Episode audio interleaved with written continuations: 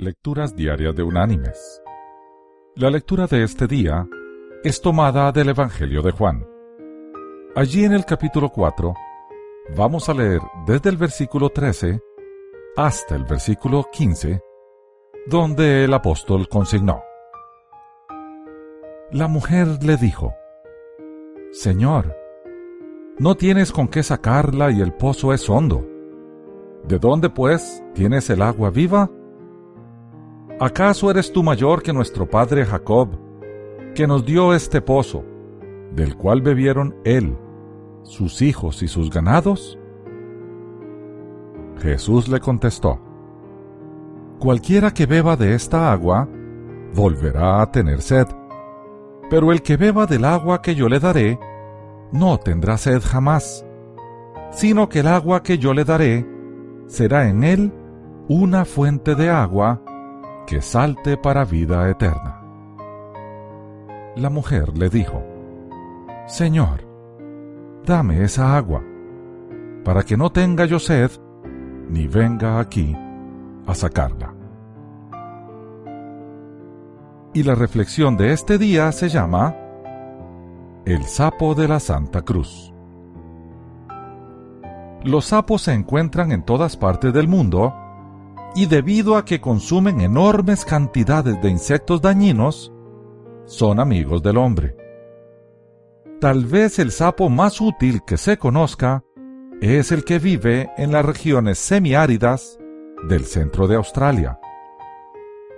Se le conoce con el nombre de sapo de la Santa Cruz, debido a las manchas de su lomo que asumen esa forma.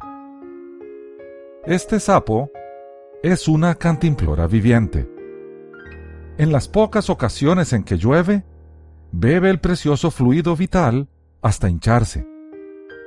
Durante las sequías que siguen a las lluvias, el batracio se esconde por meses en el barro y sobrevive gracias al agua que ha bebido.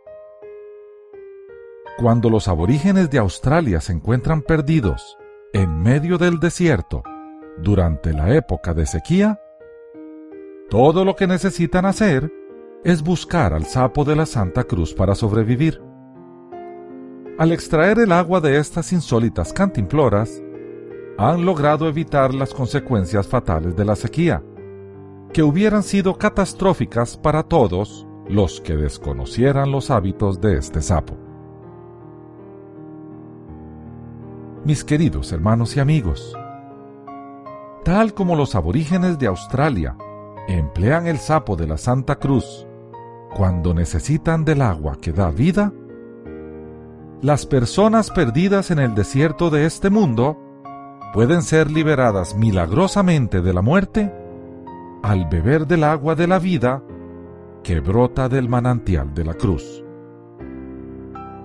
La historia bíblica nos cuenta que Moisés dio un golpe en la roca que representaba a Cristo y consiguió agua en el desierto.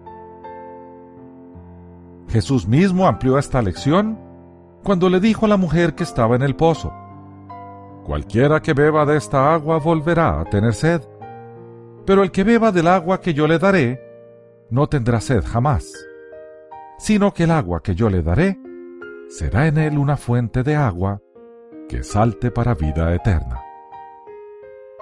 Así pues, por medio de este humilde sapo, de Moisés y su roca milagrosa, y de Cristo y la mujer samaritana, se nos enseña la lección de que el agua es un elemento que da vida.